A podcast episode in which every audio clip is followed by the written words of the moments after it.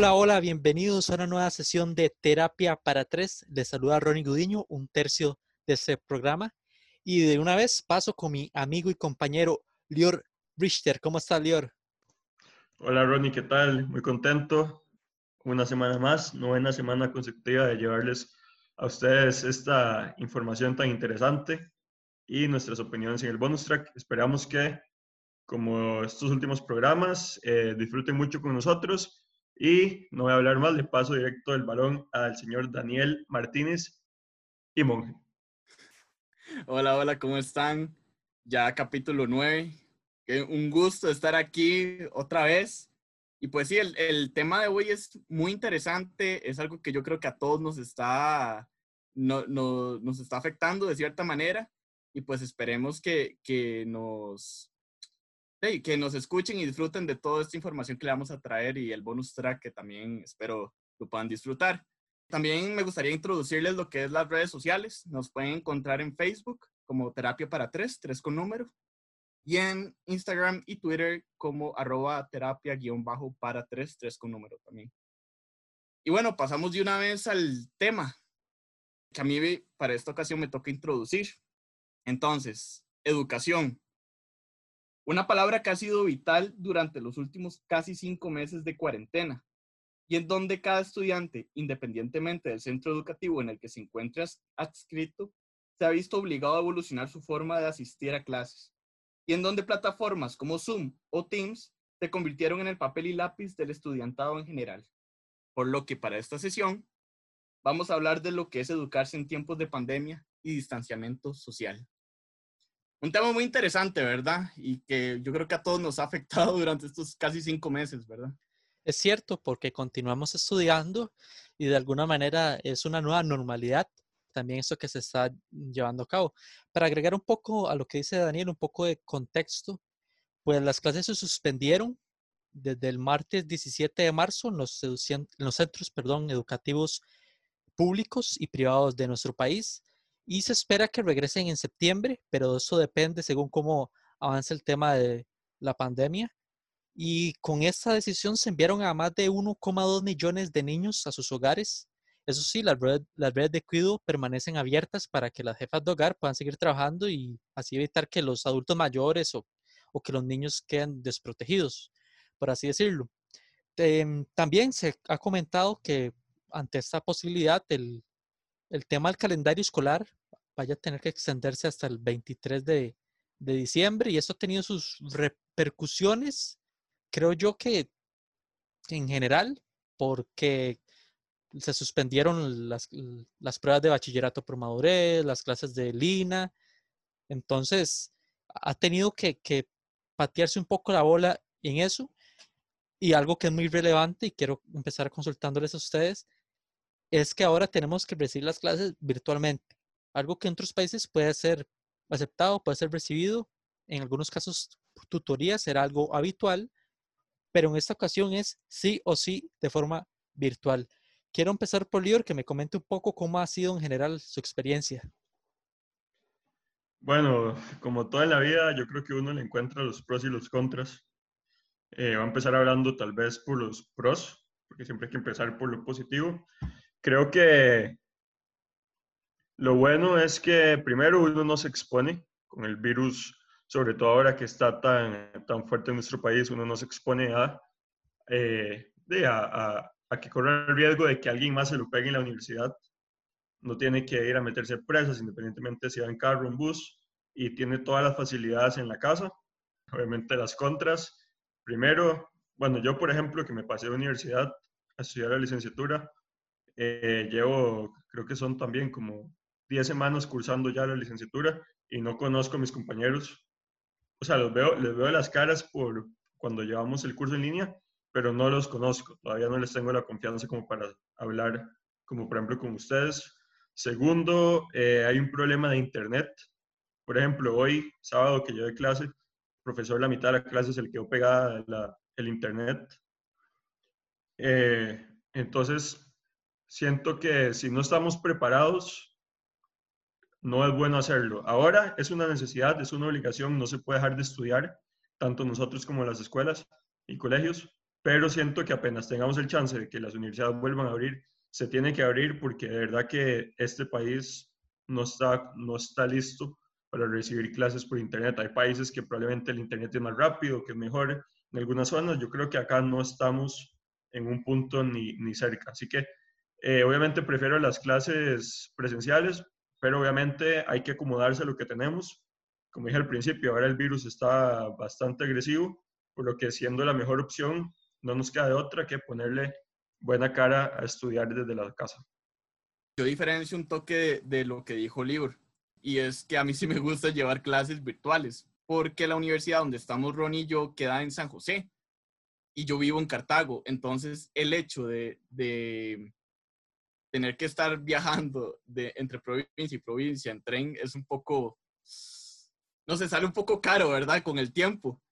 Entonces a mí la verdad es que sí me ha, sí me ha ahorrado un poco de, de, dinero con esto y la verdad que ya no tengo que preocupar por salir a cierta hora de la casa. Yo siento que, bueno, desde mi punto de vista sí ha sido un poco beneficioso Ahora bien, como dice el libro, si hay problemas, problemas de internet, problemas de que incluso las mismas plataformas que, uno acostumbra a usar no funcionen de la mejor manera. Entonces, pero sí, digamos, desde mi punto de vista, a mí sí me gustaría que las clases virtuales, por lo menos de algunas clases, quedaran después de lo que es la pandemia. No sé qué piensas, Ronnie. Sí, sí, yo creo que el tema es que somos privilegiados porque tenemos esa posibilidad de recibir las clases de este tipo, de esta manera sería pues fatal para nosotros si no tuviéramos ese acceso al Internet, empezando porque no existiría este podcast, por ejemplo. Pero eso que dice el libro, quiero hacer énfasis antes de comentar mi experiencia, porque según el estado de la educación que sacó a colación el tema de la encuesta nacional de hogares del 2019, o sea, antes de la pandemia, un 67% de estudiantes de la región central tenía conexión a Internet desde el hogar un 29% solo tenía acceso a través del celular y un 3% no tenía ninguna conexión. Entonces, eso es de la región central, porque más adelante puedo comentarles de otras regiones son las que ese porcentaje es más bajo todavía. Entonces es, es complejo. Sí soy de acuerdo, porque los que nos transportamos a través de algunos casos taxi, otros casos como yo bus, cuando tenía que ir a la universidad, nos ahorramos ese dinero, como bien dice Daniel, en esa época igual lluviosa, el tema de las lluvias, de mojarse, de enfermarse, y que es necesario, hay que decirlo, es necesario, como bien eh, remarcó Lior, es un riesgo inmenso en estos momentos con los contagios y tantas personas, tantas diferentes burbujas, por decirlo de alguna manera, reunidas en un mismo lugar, es algo bastante riesgoso. Yo muchas cosas digo, excelente, me gusta estar desde la casa, termino de trabajar, puedo descansar un poquito y de una vez a clases.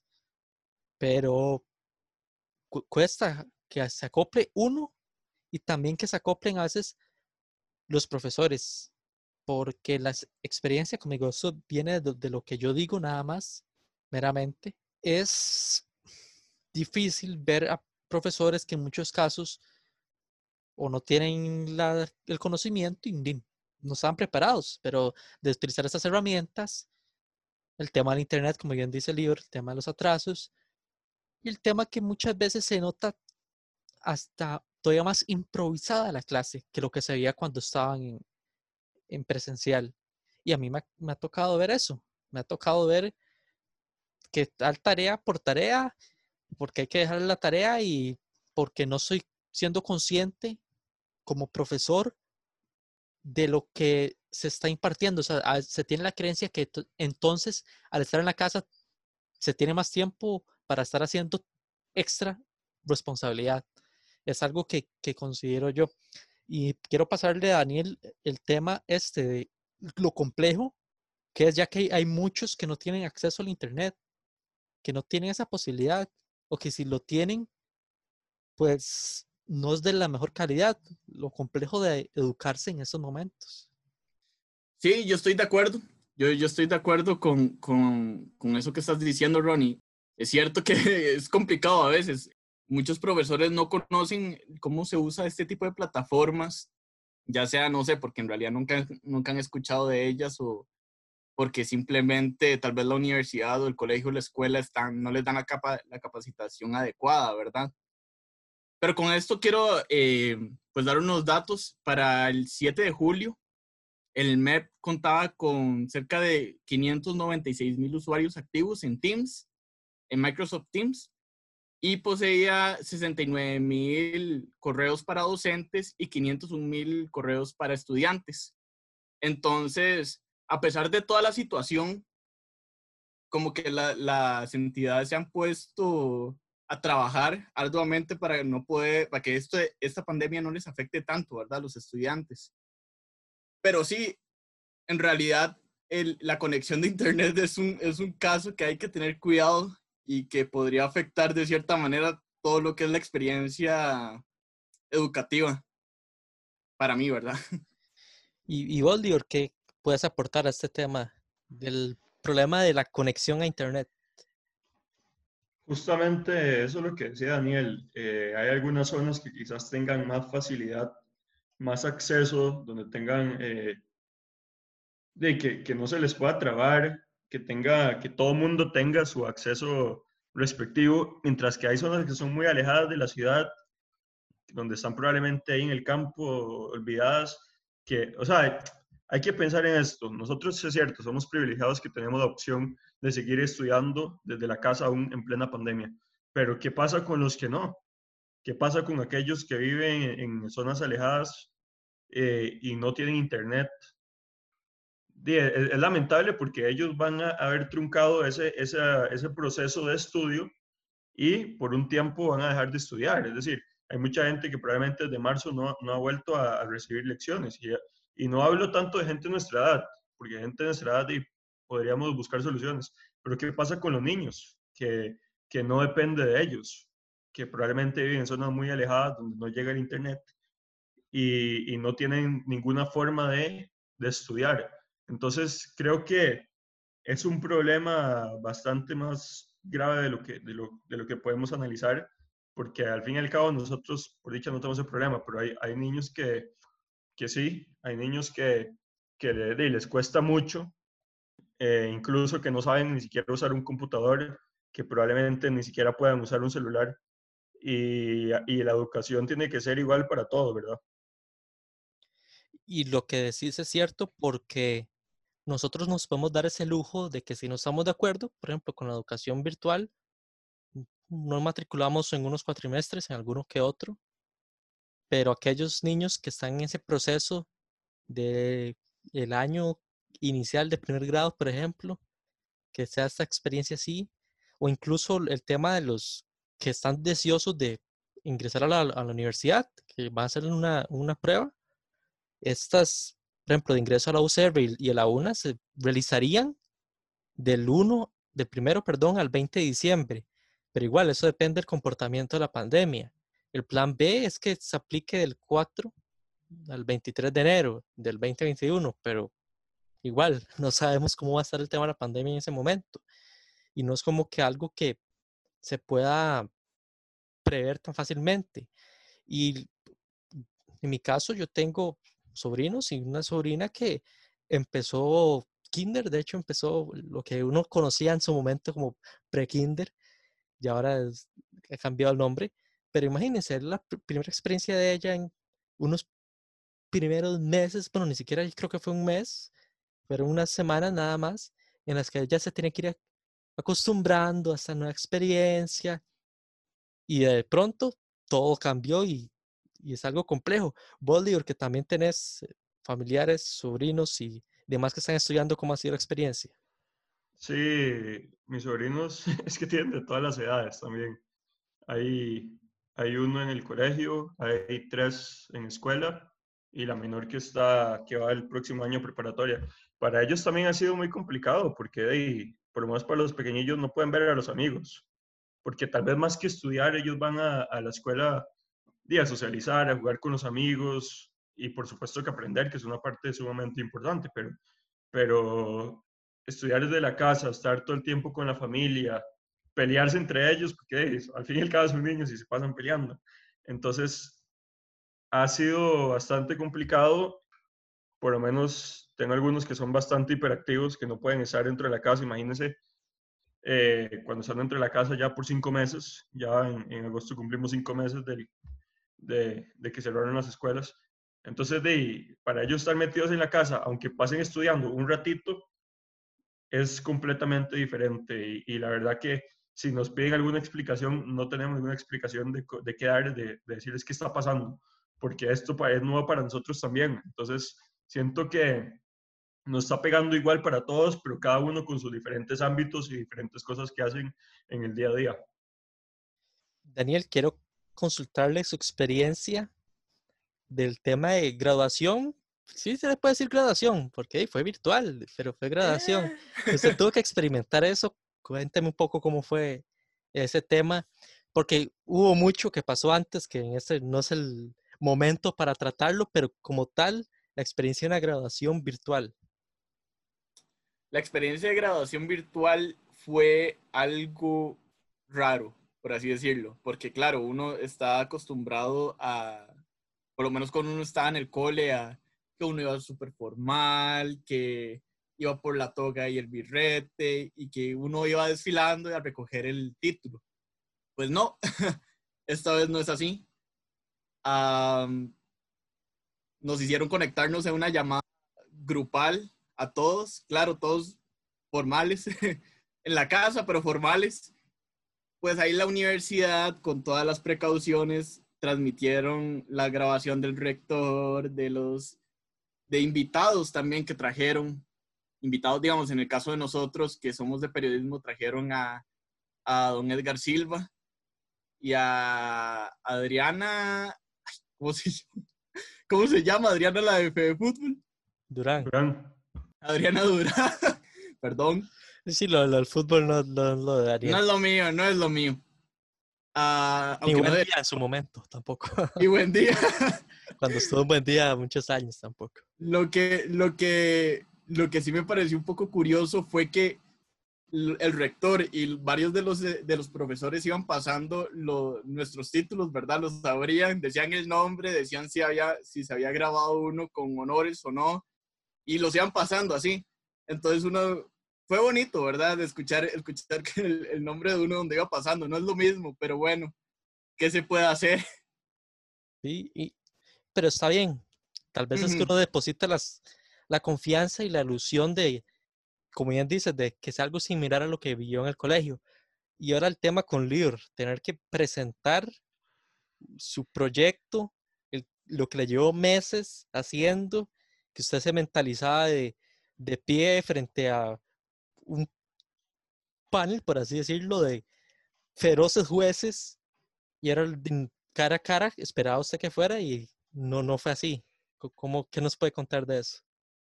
Sí, la verdad que pues sí, fue un tema complicado. Yo tenía en mente 100% lo que, lo que dijo Ronnie, de pararme ahí frente al jurado. Creo que no había hablado con mi familia, quién iba a estar, seguro mis papás, no sé si mis abuelos. Cuando me, cuando, primero que todo, cuando esto pasó, faltaba mes y medio para la presentación. Esto fue a principios de marzo, la presentación fue el 21 de abril. Entonces, ya cuando se iba acercando la fecha, porque no sabía qué fecha específica era, pues sabía que era en abril. Iba, iba creciendo ese nerviosismo de, que no sabía si iba a ser virtual, si iba a ser presencial. Si iba a ser virtual, cambiaba mucho las reglas de juego. Eh, entonces ya cuando finalmente nos dijeron que va a ser, primero nos, dieron la opción de que si queríamos virtual o si queríamos presencial. Una vez que, que me dijeron eso, mi mente se, o, pensé más bien 100% en eso, en esa decisión que tenía que tomar. Hasta que tuve que hablar con un par de personas, a ver qué me recomendaban, de los pros, los contras de cada uno. Tomé la decisión de hacerlo virtual, de salir de eso, eh, hacerlo en casa, en mi cuarto, con aire acondicionado, sentado frente a un computador. No, no, es que cambia, cambian mucho las reglas del juego, por eso les digo, es un escenario donde yo conozco, donde yo manejo que es mi cuarto, no tengo que ir a, a una de las clases de la U lo digo por eso, ¿verdad? Y nada, yo creo que, que fue bastante provechoso. Me gustó bastante, no voy a negarlo. Siento que incluso me salió mejor que si hubiera sido ahí, presencial, aunque obviamente siempre queda la duda cómo hubiera, de qué hubiera pasado, tal vez que diga Daniel. pero siento que fue una experiencia muy, muy interesante, muy bonita. Eh, estaba frente a mis papás, entonces también sentía como, como ese apoyo después de todo, de, aunque estuviera frente de tres jueces, de sentir el apoyo familiar. Y no, la verdad que hubo mucha incertidumbre y gracias a Dios salió, salieron muy bien las cosas. La nota estuvo bastante buena. Eso es lo que le puedo decir. Una experiencia diferente, pero creo que fue muy provechosa el hecho de haber elegido hacerlo virtual. Sí, es que también le da en lo posible cierta comodidad, como usted dice, que no le podía dar el estar en una clase, porque esa es la zona de confort misma que tiene, que tiene uno. Pero bueno, o sea, me parece que es provechoso esto porque tuvieron estas experiencias que son valiosas para aportar en ese podcast de eso. Pero reitero, no sé, no me quiero quedar en eso. ¿Qué pasa con los que no tienen esa posibilidad, los que no pueden hacerlo? Es decir, se dice que el año pasado solamente la mitad de los estudiantes residentes en las regiones Huetares y Chorotegas habían usado una computadora en los últimos tres meses y el acceso desde el lugar básicamente era, era bajo. Entonces yo pensaría que para esa pandemia no estaban preparados. Me parece que eso demuestra la brecha digital que existe en el país y es un llamado a atención de ver cómo hacer para llevar la tecnología hacia ellos. Y no es de sentarse esperando a decir, bueno, para la próxima situación o cuando pase la pandemia, porque no sabemos cuándo va a pasar, no sabemos cuándo va a terminar. Entonces yo creo que sí es un llamado de atención. No sé ustedes si me apoyan en, en, ese sentido, porque al final esto de la pandemia ocasionó que se diera cuenta uno de muchas falencias que tenía el país. Sí, claro, eh, es un total llamado de atención.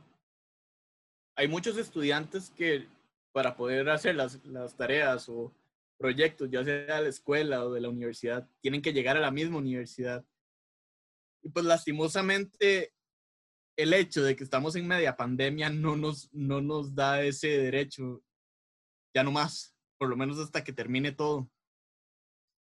Entonces sí, yo creo que el llamado a atención es para toda la, todos los entes que se encuentren regulando este tipo de actividades para que puedan pensar en estrategias que puedan ayudar a, a esta población, porque la educación es un derecho de todos y por el hecho de que estemos en, en media pandemia no, no, les quita, no les quita esa opción de poder estudiar y pues tener una educación que valga la pena. No sé qué piensas, Libro. Sí, estoy totalmente de acuerdo. Creo que se dijo incluso anteriormente, al principio del podcast, que nadie nos puede quitar el derecho de, de estudiar. Nosotros lo que pasa es que con U es diferente porque, a ver, la diferencia es que en la universidad cada uno, por lo general, no digo que todos, van por su camino, va por lo que le gusta. Eh, siempre obviamente se van a encontrar materias que le gustan más, otras le gustan menos, pero es la decisión de uno, al fin y al cabo, que estudiar en el colegio y en la escuela es casi que, no voy a decir que por obligación, pero si usted quiere, usted tiene una edad para eso. Si usted no aprovecha, siempre puede sacar eh, bachillerato por madurez o lo que sea, pero por lo general hay una edad para cada cosa. Entonces, el hecho de quitarle a un niño que no tenga acceso cuando, cuando es su momento, que al final, al fin y al cabo no es culpa de nadie tampoco, porque siento que eso no es que dependa de, de, alguien especial, simplemente creo que son las condiciones del país o, o distintas cosas que se pueden presentar, ¿verdad? Entonces siento que perfectamente todos tenemos el derecho el derecho y, por qué no decir, el deber de estudiar, de salir adelante, de, cada vez ser mejores profesionales, desde, desde, alguien pequeño en el kinder hasta nosotros que ya estamos, que ya estamos sacando la licenciatura. Y para ir cerrando, quiero consultarles, voy a empezar yo con esto, ¿cómo valorarían las clases virtuales como las han recibido en estos momentos? no tal vez un puntaje, sino sopesar un poco si piensan que ha sido óptimo o no, a pesar de todas las cosas. Yo creo que he tenido tanto la experiencia buena como mala, pero yo creo que radica más en los intérpretes, es decir, las, los profesores, las personas, la misma disposición que quizás pueda tener uno, que las plataformas, que las herramientas que nos están brindando. El que los profesores se acostumbren y le saquen el máximo provecho, el jugo, y que sean creativos, porque las plataformas virtuales les dan más posibilidades, incluso yo creo que en presencial. Pero muchos, como no están acostumbrados a eso, están aplicándolo mal. Entonces yo diría que en general me ha ido bien, me ha ido bien. Hay que cambiarse tal vez un poco el chip uno de lo que uno esperaba y lo que tal vez uno dice, estoy invirtiendo algo, no sé si está el valor está siendo del mismo nivel que lo que estoy recibiendo, pero yo creo que en general bien, pero eso sí, esas excepciones de lo que no está ocurriendo bien, yo creo que no es culpa de la plataforma, sino es culpa de los intérpretes. Boldior. Yo, en términos generales, también apruebo este método. Yo sé que he hablado bastante, no he hablado todo positivo acerca de este tema, pero al fin y al cabo, en términos generales, yo creo que lo que importa es que seguimos estudiando. Siento que estoy llevando una licenciatura en una universidad nueva y siento que he aprendido bastante, entonces no me puedo quejar. Tenemos que velar por nuestros propios intereses al fin y al cabo. Y siento que ha sido una experiencia buena. Como dice Ronnie, hemos tenido también momentos complicados. No todo ha sido 100% positivo, pero creo que en términos generales eh, sí está probando este método. Ahora bien, si me preguntan a mí en el momento en el que se puedan abrir las universidades, yo preferiría hacerlo presencial siempre y cuando no, no se corra el riesgo de contagio, ¿verdad? Tampoco es que, tampoco es que estoy promoviendo que, que ya se abra y todo el mundo se contagie, por nada del mundo, todo lo contrario. Apenas se pueda abrir y se deje de correr el riesgo de, que la gente se contagie, estoy más de acuerdo en hacerlo presencial y no tanto teletrabajo como para los profesores, por decirlo así. En mi caso, pues eh, han sido buenas y han sido malas, más que todo por el hecho que hay cursos que son muy prácticos, ¿verdad? Cursos que requieren laboratorio y que pues lastimosamente no, no se, no se, está dando, no se está dando la posibilidad. Pero sí, por lo general ha sido buenas. Claro está que hay ciertas cosas que no me gustan, como algo que mencionó Ronnie al principio, que fue lo de que hay muchos profesores que creen que uno tiene todo el tiempo del mundo porque está en, la casa, ¿verdad? Y lo cual no es así, porque más bien todos los profesores de un cuatrimestre, por así decirlo, tienen esa misma mentalidad. Entonces todos ponen trabajos muy, muy elaborados. Entonces al final uno sigue teniendo el mismo tiempo que tenía antes de la pandemia.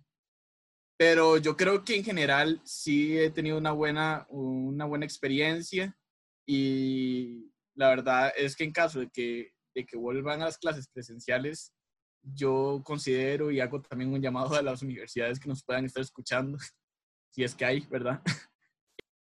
a que pues consideren que ciertos cursos de, de, manera virtual, porque esto pues podría ayudar a ciertas personas que puedan tener, ¿verdad? El, el, la posibilidad, pero vivan muy lejos de lo que son sus sedes. Y bueno, con esto concluimos la parte seria por así decirlo, del podcast. Vamos a pasar al intermedio que para esta sesión le toca a nuestro compañero Ronnie.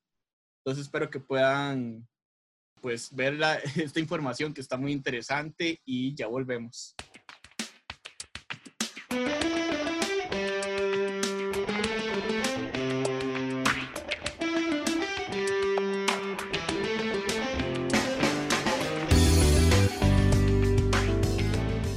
Existe un compromiso firme con la educación, pero los resultados continúan siendo deficientes. Así de tajantes son desde la OCDE, según el estudio más reciente elaborado a Costa Rica. A pesar del alto gasto en educación, los resultados son malos, pues aunque Costa Rica ha logrado una matrícula casi completa en la educación primaria, está rezagada, con la mitad de la población de entre 25 y 34 años con la educación secundaria superior completa, lejos del promedio de la OCDE que es un 85%. En las pruebas internacionales PISA, los estudiantes en Costa Rica obtienen 76 puntos menos que los estudiantes de la OCDE. Pero no todo es negativo. Se aplaude el garantizar que todos los costarricenses tengan acceso a una buena educación, considerando que es fundamental para construir una economía más inclusiva y productiva. Así como ven, sí o sí, necesario que las evaluaciones a los docentes se hagan, pues permitirían adaptar otras oportunidades de capacitación. Además, tildan de importante implementar planes de estudio actualizados en las aulas y que el sistema universitario sea más responsable.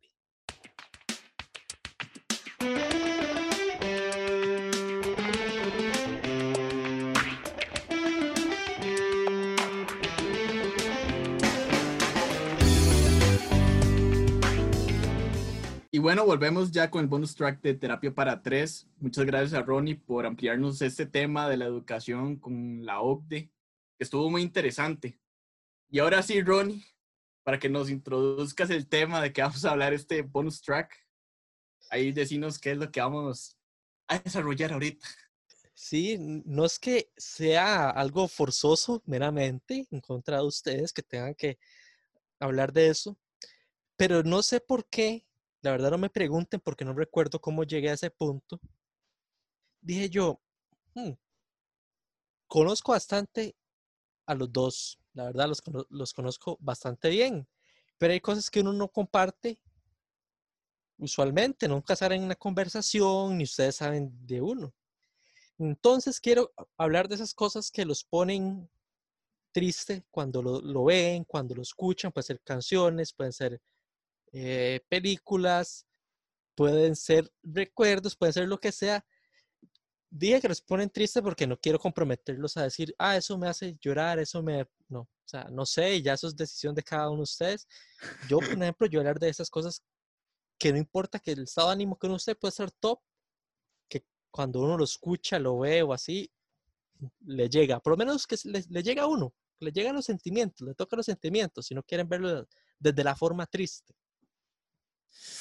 A ver, yo tengo una canción, tengo una canción, no, yo escucho una canción, no es mi canción, de esta cantante que se llama Billie Eilish, no sé si la han escuchado, si han escuchado hablar de ella. La canción se llama Ocean Eyes. es una de las primeras canciones cuando ella era muy niña, como 13 años, y en esa canción ella tiene la voz muy, muy fina, por así decirlo, es muy aguda, pero muy, muy angelical, y el, el mensaje de la, de la canción es muy, muy intenso y por lo general con toda la melodía como que me pone muy sentimental y hay veces que con esa canción de fondo lo pone uno a pensar sobre ciertas cosas de la vida. Pero ahora que me acuerde de, que me produzca este tipo de, de, de, efecto, por así decirlo, es esta canción. No sé si Lior tiene una. Una canción o lo que sea. Una, no, dos. Voy a contar. Hay dos canciones que sea lo que sea que estoy haciendo, no importa, puedo estar feliz puede que mi equipo de fútbol haya metido, haya ganado, haya quedado campeón, que si la, bueno, eso no pasa mucho, perdón, que si la escucho, que si la escucho, se lo juro que me pongo triste. No a llorar, antes a llorar sí, pero ya, ya maduré, yo maduré un poquito. Entonces, no es que me ponga a llorar, pero sí me, sí me pongo como sentimental. Hay dos. La primera, obviamente la apunté porque no se me olvida, que canten los niños de, de José Luis Perales. Sí, sí, sí, es una canción, es una canción triste, es una canción que me pone bastante sentimental y no la... No lo a venir eso, lo a venir. Sentimental, sentimental. Lo a venir eso. sí, es una canción. ¿Por qué? No tengo idea.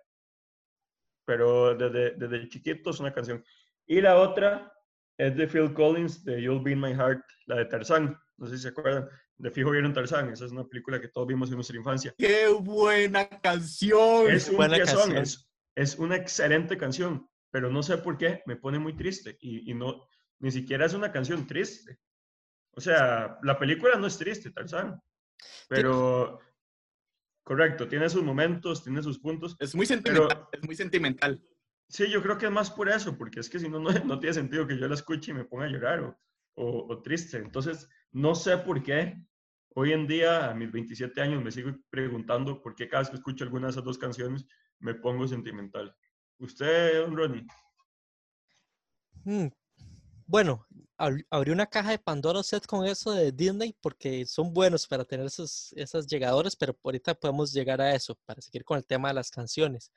Veamos, no creo que ustedes las, las conozcan porque no, es de su estilo, pero que no importa cómo me siente y me lleguen, es el cover que sacó Johnny Cash en su momento, The Hurt, que es una canción que fue antes, momentos antes de morir.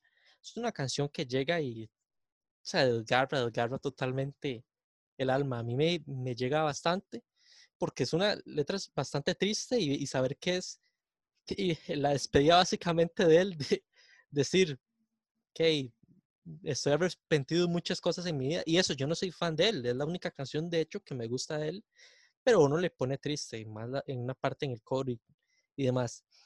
Y otra, porque hay, hay, varias, yo creo que pueden haber varias, pero otra que siempre, o sea, que no falla, que no falla. Puedo estar yo con la mejor emoción del mundo, una banda de rock que se llama Alter Bridge, no sé si la, si la conocen. Esa, esa banda tiene una canción que se llama In Loving Memory.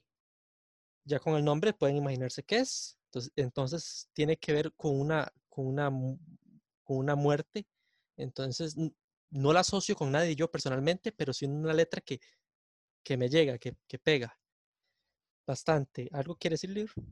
Sí, yo tengo otra, ahora que, ahora que usted mencionó eso. Que esa canción es muy buena, a mí me encanta, de hecho, es de Basilos, Cara No es una canción que a mí me ponga triste, porque en realidad es un piezón. Pero una vez que me contaron la historia de la canción, la empecé a escuchar con, con, con otros oídos, ¿verdad? No fue que me los cambié, sino, exacto, que a uno se le eriza la piel, que uno, a uno, no sé qué sentimientos nos embarga. Les voy a explicar rápidamente. Cuando el cantante principal de, bueno, el cantante Basilos se casó, fue Luna Emil con su esposa, según la historia que me contaron. Eh, Daniel, ya, ya se está poniendo tenso usted. No sé, es, que, es que me siento mal porque muchas de esas canciones no las conozco. ¿Cómo? ¿No conoce Cara Luna de Basilos? Bueno, no sé, al rato la he escuchado, pero no, no digamos, el nombre no la conozco. Bueno, mientras Lior, mientras Lior trata de asimilar esto, yo voy a decir que concuerdo con Lior, yo que sí la he escuchado, porque da como algo como de nostalgia. Incluso me pasaba antes de saber la historia, ahora mucho más. Y no es porque yo creo que yo no asocio con la historia meramente, sino porque a uno le da como una nostalgia, un sentimiento. Yo recuerdo, eso sí, un momento eh, que la cantamos, un tema personal, familiar en su momento. Entonces eso me lleva a ese punto, pero concuerdo, no es como que lo pone triste a uno, pero uno la escucha y se le eriza la piel y demás. Bueno, para todos nuestros oyentes, voy a contarles un poco la historia. Cuando el cantante se casó, se supone que, dicen las, las malas lenguas, que se fue de luna de miel con su esposa y que la esposa se ahogó y se murió. Entonces, si usted le pone atención a la letra, a los lyrics de Cara Luna, mientras siga viendo tu cara en la cara de la luna, mientras siga escuchando tu voz entre las, entre las, ¿cómo es? Olas. Entre las olas y entre las... La espuma. Entre las espumas, sí. Ah, ya sé cuál es. Mientras tenga que cambiar es una la canción muy conocida. Es una canción muy No, pero conocida. la siguiente, la siguiente parte se ve más triste. Mientras tenga que cambiar la radioestación. O Porque sea, cada canción me hablé de ti, de ti, de ti. imagínese. Ok, entonces, esa, esa canción, vean, de verdad se los digo, a mí me encanta. Eh, de hecho, que el grupo Basilos me parece muy, buen, muy buena banda musical. Pero esa canción, desde que, me, desde que me contaron esa historia, yo no sé por qué, pero la escucho de forma diferente. Sigue siendo un piezón, pero con, con una historia detrás que era muy fuerte y que, y que esa canción es muy buena, muy alegre. ¿Quién se va a imaginar todo lo que le pasó a este cantante y que se inspiró para poner esa canción? Mientras Daniel parece que está asimilando eso, me sorprende, Daniel. ¿Qué pasa? Es que, es que, a ver, conozco muchas canciones, pero no por ni el artista ni el nombre. O sea, usted me pone la canción y digo, ah, sí, la he escuchado, muy buena canción. Pero si usted me dice así por nombre, yo no podría identificarla. O sea, muy pocas. Pero ya, ya digamos, ya la reconoció, ¿verdad? Ajá. Sí, y sí, sí. Es, un, es un buen ejemplo ese líder, Sí, porque claro. es muy fácil llegar y decir, como yo hice también, que son canciones que uno sabe, que son un artista que uno conoce, que hace ese tipo de canciones que la letra y todo uno sabe, como por ejemplo James Blunt, que no lo conocen, quizás lo conocen nada más por la canción You're Beautiful, pero tiene un montón de canciones muy buenas, porque es muy, muy bueno él, pero son sumamente tristes. De hecho, para este último disco sacó una dedicada al, papá, que es demasiado llegadora, demasiado. Se llama Monsters, me parece que así se llama, que los invito entonces a que lo, a que la, a que la escuchen. Pero es muy buen ejemplo ese que tiene, que tiene el libro. No sé si usted tiene alguna otra, Daniel, algún otro ejemplo. Esta es una canción que muchos podrían conocer ahorita mismo. Am, es de Michael Jackson, que se llama We Are the World. Que, de todo, que han sacado 4.000 versiones, ¿verdad? de esa canción, pero para mí es una canción que, que genera muchas emociones. Y, por ejemplo, cuando sacaron la versión de muchos artistas con lo, con lo que fue el, el desastre en Haití, a mí esa canción me llegó de una manera lamento decirle, Daniel, que digamos, yo no nací, yo creo que yo, sí, no, jamás, jamás, no había nacido cuando salió la original. Pero Daniel, mm, se me hace tan curioso, usted asocia a la nueva versión. Todo el mundo, yo creo que el 99% de la gente lo asocia a la versión original. Y, o sea, que lo primero que recuerdo, yo ni siquiera me recuerdo cuáles son los artistas que salieron en la versión del terremoto. Eso fue hace como 10 años, creo yo. Ni siquiera recuerdo eso. En cambio, sí recuerdo los artistas que salieron en la versión original, con Lionel Richie y demás. Cindy Lauper. o sea, para que vean, para que Soy un niño, para que sepan. Y Daniel solo es un año menor que yo, y para que vean las, las diferencias de, de las cosas. Bueno, de hecho, hay canciones que son conocidas y que, y que cada uno le puede connotar eh, un mensaje diferente. Les voy a dar un ejemplo también. Ahora en enero vinieron unos familiares de, de afuera y estábamos, creo que estábamos yendo a San Carlos y estábamos poniendo en Spotify el playlist y sonó Wonderful de, de Oasis. Güey, Wonderwall, perdón. Que es, es un piezo. Casi, casi me da algo, Lior, que echa que conmigo, Perdón, casi perdón, me da algo. ah. Wonderwall. Y mi prima se puso a llorar. Y nosotros nos quedamos como, pues, ¿qué onda, güey? Y él nos dijo que es que se le murió un amigo y en el funeral pusieron esa canción. Y uno dice, wow, qué increíble, pero ni siquiera es como muy triste que digamos esa canción, es como que tenga un mensaje, pero para alguien sí puede significar algo verdadero, algo que, que le haga recordar a esa persona. Entonces yo me quedé ahí como, mira, sí, la verdad que por más que sea una buena canción, no significa que a todo mundo le va a encantar o que a todo mundo le va a mostrar un buen mensaje, porque de ahí, si usted a una persona que ya murió le recuerda una canción, por más que sea buena, usted le va, siempre, siempre le va, a- se le va a meter esa lagrimita ahí en los ojos, ¿verdad? Siempre le va a recordar algo. Entonces, por más que, mi, mi mensaje en esto es, por más que la canción sea muy buena, siempre puede significar algo extra para alguien más. Totalmente. Y ahora que usted decía lo, del, lo de Tarzán, Disney es bueno en eso, y Pixar también. Disney, las películas todas tienen algún momento triste, llegador, algunas más que otras. No sé, puede ser hasta Tierra de Osos. Tierra de Osos, yo me acuerdo que Tierra de Osos tenía su momento. Y es de las películas menos eh, reconocidas, por así decirlo. Son buenos para, para hacer eso. Y la número uno, yo creo que en la lista de todo el mundo es el Rey León. En ese sentido. decir. Claro. El Rey León. Mufasa. Sí, Pobre. evidentemente. Nunca me cayó bien Scar. Sí, en mi, mi caso sí, yo me llegó bastante. Pero en mi caso, número uno de película, digamos, infantil que tiene momento llegador, tiene que estar la de Toy Story 3 y no la escena Ah, que todo el mundo se imagina. Ah, entonces no sé. Que la gente se Ah, imagina. ya sé cuál es, ya sé cuál es entonces. Pues, spoilers, spo- spoilers, ¿verdad? Porque para que la gente sepa voy a decirlo. Ya pasó 10 años. No, mentira, como 7 años desde que se estrenó. Ya todo el mundo tiene que haberla visto. Bueno, Daniel, usted no, usted no había visto, no sabía Cara Luna, puede haber sido, no sabemos, Daniel. Yo creo, ah, vos me decís si, si, a- si adivinaste que era esa. El tema cuando se toman todos de las manos, los muñecos. Esa van a ser es quemados. la, la, la, la principal. Pero hay otra que es cuando Andy deja los juguetes con, con la niña pequeña. No me acuerdo cómo es que se llama. Que ese ya es como un, un- Le llega a uno porque es... Andy de cierta manera nos representa a nosotros. Totalmente. Que Pero de vimos la hecho, historia de pequeños y ya después eso es como... Como dejar ir, ¿verdad? no, y, eso y por, Dejar ir. y por eso con la gente que ha hablado me ha dicho esa escena, no me ha dicho tanto la escena que yo estoy diciendo, porque tienes razón, es así, es así, uno se identifica, a mí me llegó tanto, pero es que yo voy a hacerlo, yo estaba en el cine, yo vi esa película en el cine, yo tenía así, pues tenía como 17 años, puede ser, por ahí. Por ahí. Yo casi lloro, yo no es que lloro con las películas, cuesta que yo, yo casi lloro en el cine. Y uno si se pone a pensar, uno dice, jamás iban a hacer eso, jamás iban a decir que iban a ponerlo así cruel con un montón de niños y que murieran. Pero uno, eso, eso me llegó, me llegó a mí. Y Lior, no sé vos, que con esa cara de seriedad que parece que no, no quiere las películas para niños, ¿alguna película entonces que le, que le genere eso a usted?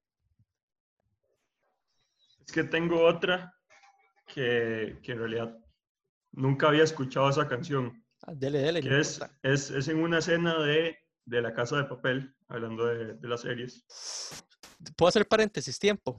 Tem- Sí, tema sí, sí, delicado. mientras, yo, mientras yo busco la canción. Damien Rice se llama la- el artista. Se llama Damien Rice. Lo conozco porque esa canción es, es, llegado, es llegadora. Y, y, yo soy fan de ese, de ese artista y también tiene una canción que se llama Llegadora, que sale en una película que se llama Closer.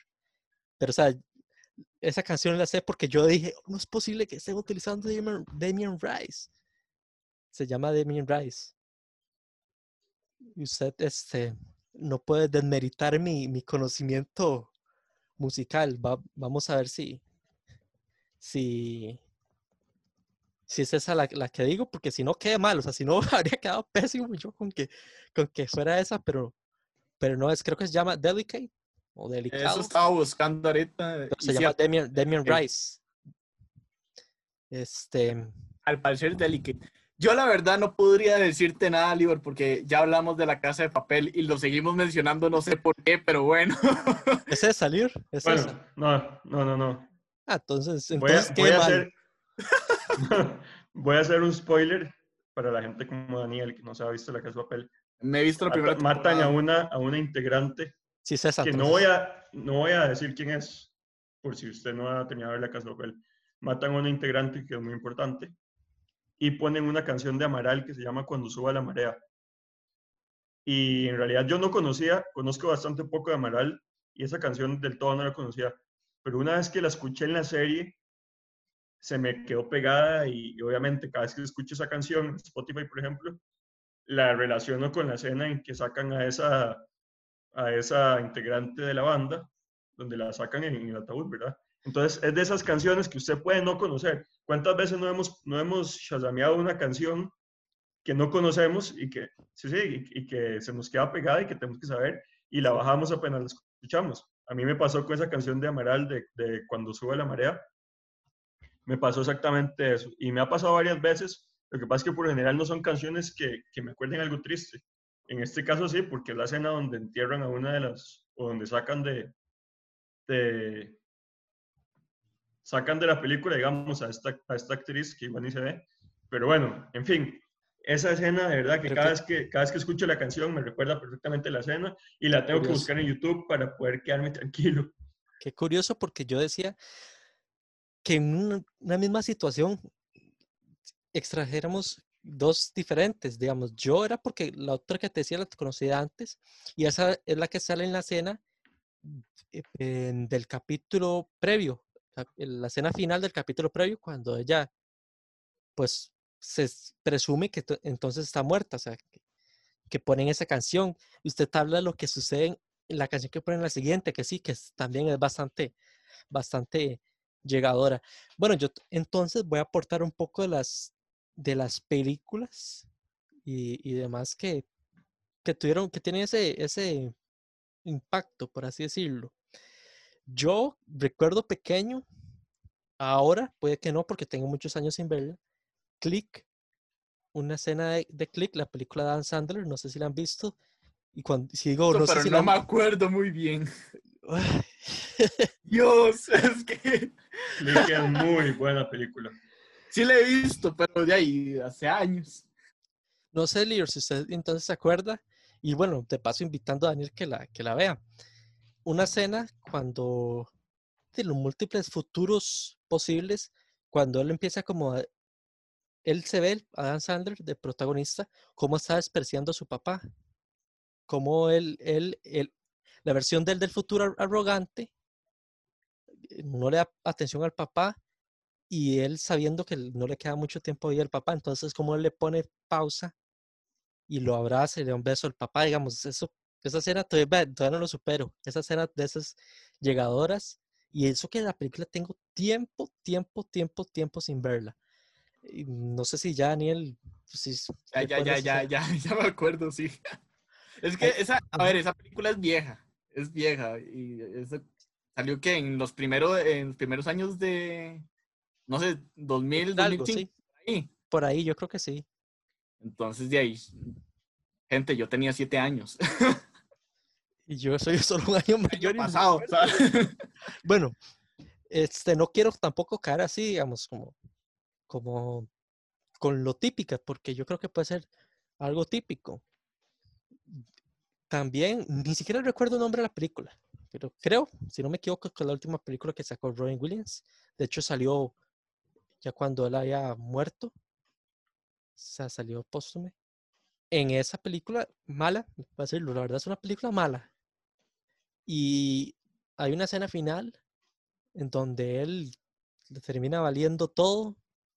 Y bueno, lo entenderíamos si hubieran visto la película, pero o sea, ya le termina valiendo todo y termina lanzándose a la piscina feliz, con una sonrisa, mientras suena, no recuerdo cuál canción de Queen es la que suena de fondo, al final.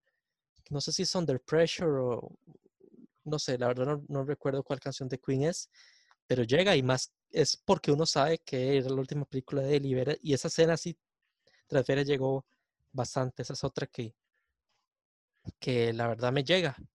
Que la verdad me llega.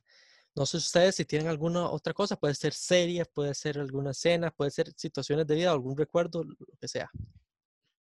Yo, yo les voy a decir algo, y no es que me recuerde específicamente alguna, pero es increíble cómo nunca se le da el crédito a la gente que prepara la, música, por ejemplo, en, las películas o en las series porque nada más se le da crédito a los actores y ya, pero hay un trabajo enorme detrás de cámaras que no se ve.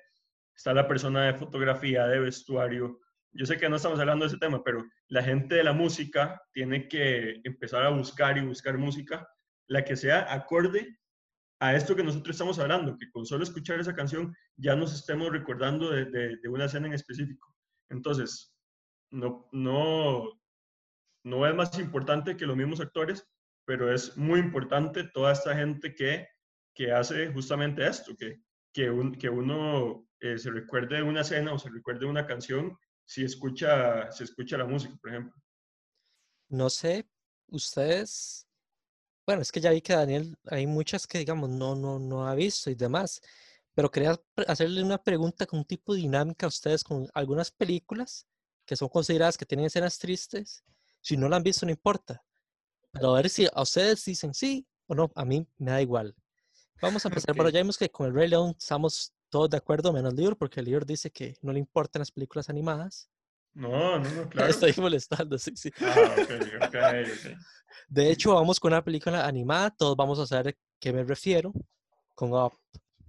Ah, qué buena. Es llega, es llega, o sea, creo que yo no me acuerdo del resto de la película, pero me acuerdo de esa escena que me refiero. ¿Qué, qué dicen ustedes? ¿Sí? Ay, pasarle de demasiado- triste, de demasiado- llega? Demasiado, demasiado triste. Esa escena en específico fue como. Me recordó tanto a mis abuelos. ¿Usted, Lior? Sí, ¿le llega o no le llega esa? Dice, no, esa no. En realidad, ah, pues no tanto, sinceramente. Sacrilegio. No Hay escenas que sí, hay escenas que sí, pero No, pero no. Me refiero a esa misma en escena. términos generales, no. No, pero me refiero a esa misma, a esa escena, esa escena que todos conocemos, no tiene que ser toda la película. Esa escena, No, o- no. no, vieras que yo, la primera vez sí, la, he visto un par de veces más y ya no. Entonces creo que voy más hacia el lado suyo, libro. Vamos con otra. Titanic. La Yo escena, tengo- obviamente, de Titanic, la, el final, obviamente. Yo tengo una relación, relación odio y amor con Titanic porque me he visto partes de la película y no me la he visto toda por- exactamente para no llorar en ese, en ese momento. Exacto. Y Lior, ¿usted? Yo, el Titanic, sí, es, esa, esa escena sí es bastante triste, pero yo creo que ya está como muy quemada. Entonces, mientras más veces la ve uno, hubo una época que en la tele estaba como de moda, entonces lo pasaban cada dos días. Entonces, conforme más va, lo, lo, lo va viendo uno, uno es como, ah, sí, va a pasar esto. Ah, sí, ya fue. Entonces, let it go, como diría Frozen. Ah, ya, es ya, cierto, ya es fue, cierto. ya, ya lo Es vio, cierto, ya, cierto. ya le generó el, el impacto. Entonces, ya, hasta ahí. Estoy de acuerdo con Lior, yo nunca... ¿Por qué? Porque hay películas que cada vez que usted lo ve, le vuelve a generar esos sentimientos. Esta, no. No, tampoco. Estoy de acuerdo y nunca, nunca me gustó, la verdad. Daniel, no sé si la has visto, pero lo voy a tirar. La vida es bella. La vida La- bella, sí lo recuerda el libro, también la italiana. Me suena, me suena el nombre, pero yo creo que no, no, eso sí no. No la ha visto usted, Lior. Yo creo que sí, sí la he visto, pero no, pero creo que tampoco me generó. Creo que es la, la vida de Begli, algo así, ¿no? Ajá. Sí, en italiano. Usted está bateando, pero digamos que sí. Seas- Sí, sí, No. sí la he visto, pero no, no recuerdo que me haya generado algún, que me haya movido aquí alguna fibra. Eh, mi vamos a ver. ¿E.T.? ¿Han visto E.T.? Sí, Popular. claro. ¿A ustedes les llega esa? Esa escena final de la despedida. Vieras que a mí no. y el hecho es porque el, cuando yo la vi, yo era muy pequeño y no sé por qué tenía un terror al ver A.T.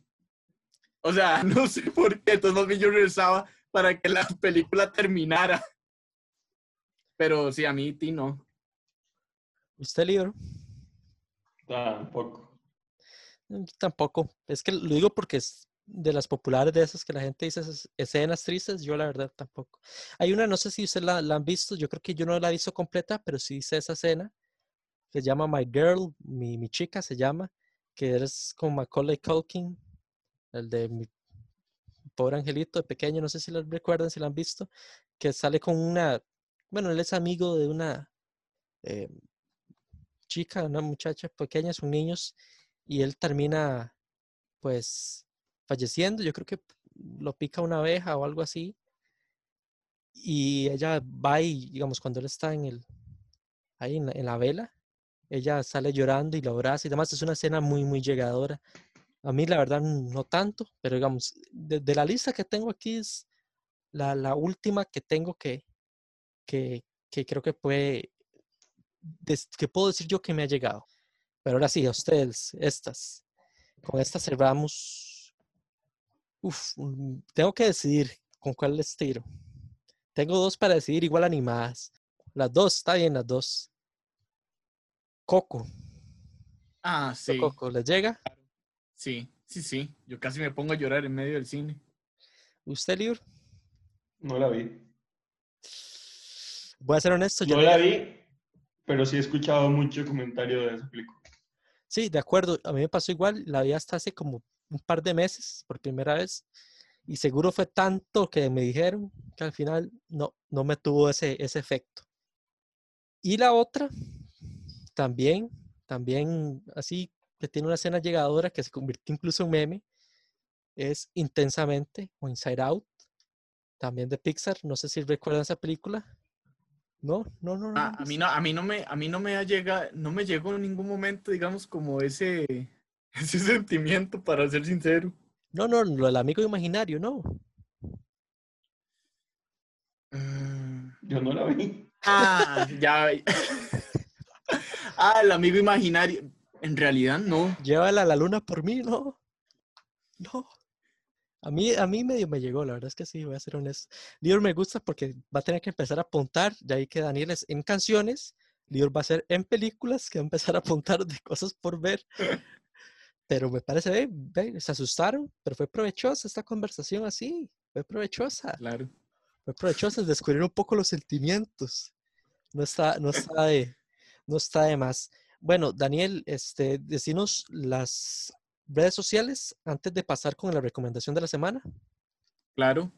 Eh, nos pueden encontrar en Facebook como Terapia para Tres, tres con número, y en Instagram y Twitter nos pueden encontrar como arroba terapia guion bajo para tres, tres con número también. Muy bien, compañeros. Para la recomendación de esta semana, les tengo unos consejos que son sumamente importantes, sobre todo para combatir la salud mental y física en plena pandemia, sabiendo que nos esperan meses complicados y que no sabemos cuándo se vaya a acabar. Y es que según la página Healthy Children, estas son las recomendaciones que le dan tanto a los padres y madres de familia como a los pequeñitos de la casa. Para llevar una vida saludable y activa, las familias se pueden esforzar para lograr estos objetivos.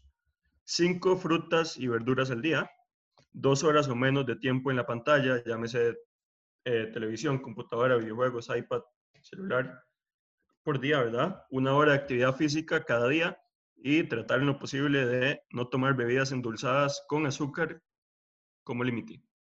Para ayudar a los niños a vivir vidas activas y saludables, los padres pueden, y si usted es padre o madre de familia, apunte esto, ser modelo de imitación, ser modelo de imitación al hacer que la alimentación saludable y la actividad física diaria sea la norma de su familia. Crear un hogar en donde se promuevan y estén disponibles las opciones saludables y hacerlo divertido y encontrar maneras de comprometer a sus hijos como cocinar comida saludable juntos, salir a caminar para buscar el tesoro en todo el vecindario o plantar un jardín familiar.